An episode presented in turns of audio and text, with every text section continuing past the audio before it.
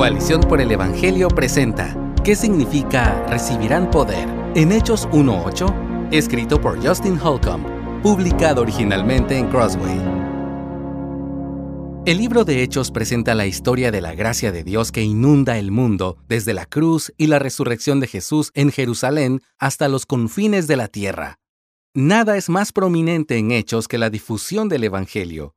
Jesús promete una expansión geográfica desde el principio y Hechos sigue la noticia de su muerte y resurrección a medida que se extiende desde Jerusalén hasta Judea, Samaria y la lejana capital de Roma. En el capítulo 1, verso 8, él afirma a sus discípulos, Pero recibirán poder cuando el Espíritu Santo venga sobre ustedes, y serán mis testigos en Jerusalén, en toda Judea y Samaria, y hasta los confines de la tierra. El primer elemento en la mente de Jesús, después de la resurrección, es que los apóstoles esperen el poder del Espíritu Santo. Este poder lleva a ser un testigo que sale de Jerusalén. El hecho de que Jesús señale a Samaria muestra que el Evangelio trascenderá no solo la geografía, Jerusalén y Judea, sino también la etnicidad. La tarea principal del pueblo de Dios es dar testimonio de sus grandes obras. Los primeros discípulos fueron encargados de dar testimonio del Cristo resucitado a quien habían visto.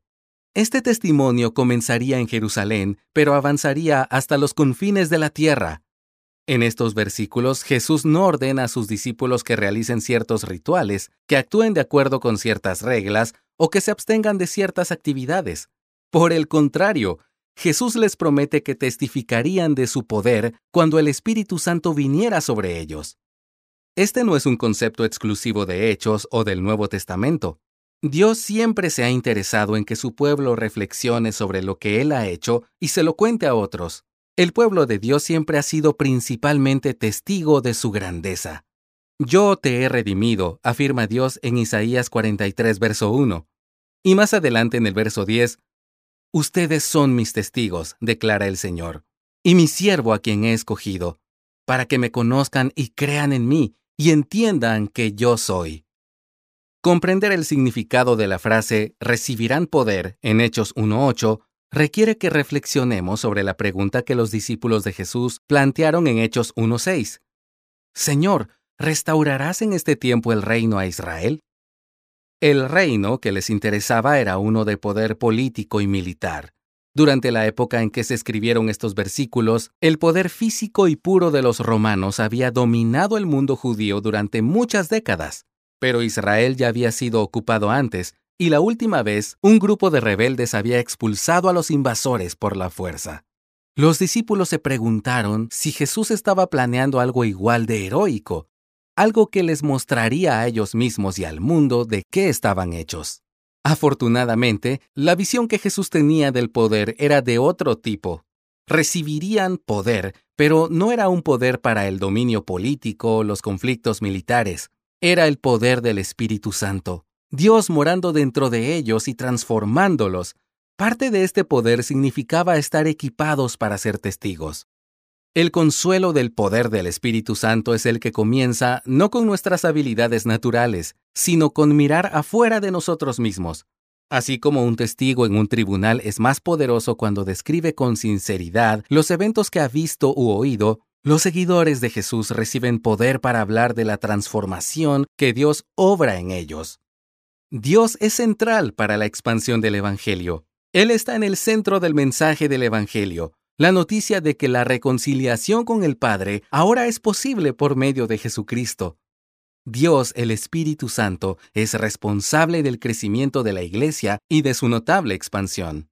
En el libro de Hechos, gracia es un paralelo de evangelio o salvación. El mensaje de Jesús se resume como la palabra de su gracia. Se dice que los creyentes han recibido gracia o están llenos de gracia y se les desafía a continuar en la gracia. Los testigos en hechos proclaman la gracia de Dios y es por medio de esta gracia que la gente es capaz de responder con fe. El libro de Hechos revela la búsqueda apasionada de Dios por su pueblo, comenzando con sus seguidores en Jerusalén, expandiéndose a Samaria y luego al resto del mundo. Al final del libro vemos a Pablo viviendo en Roma, predicando el reino de Dios y enseñando todo lo concerniente al Señor Jesucristo con toda libertad, sin estorbo, como describe Hechos 28:31. La expansión del Evangelio es la culminación de lo que Dios ha estado haciendo desde el principio. Lucas consistentemente fundamenta la salvación en el antiguo propósito de Dios, el cual llega a buen término por iniciativa de Dios. Esto revela que Dios es el gran benefactor que derrama bendiciones sobre todas las personas. Incluso la oportunidad de arrepentirse es un regalo de Dios. En Hechos, el Evangelio se expande no por medio de la fuerza humana, sino por medio de la debilidad, la oposición y la persecución fuerzas demoníacas, poderes y autoridades mundanas, oposición gubernamental, barreras lingüísticas y culturales, sufrimiento intenso y persecución sangrienta, encarcelamiento injusto, incredulidad, división interna e incluso naufragios y serpientes amenazan con frenar el avance del Evangelio.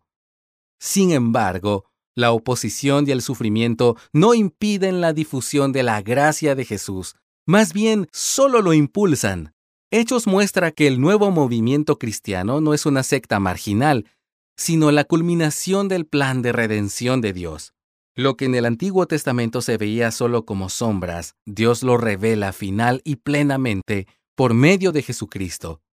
El libro de Hechos no nos proporciona principalmente patrones humanos para emular o evitar, más bien, nos llama repetidamente a reflexionar sobre la obra de Dios cumplida en Jesucristo, estableciendo la Iglesia por el poder del Espíritu Santo. Estamos invitados a entrar y participar en una historia que es mucho más grande que nosotros. Todas las personas están invitadas a recibir la gracia de Dios por medio de un solo hombre, Jesucristo. El Evangelio de Jesús llega a todos los lugares y a todo tipo de personas, porque Jesús es el Señor de todos. Gracias por escucharnos. Si deseas más recursos como este, visita coaliciónporelevangelio.org.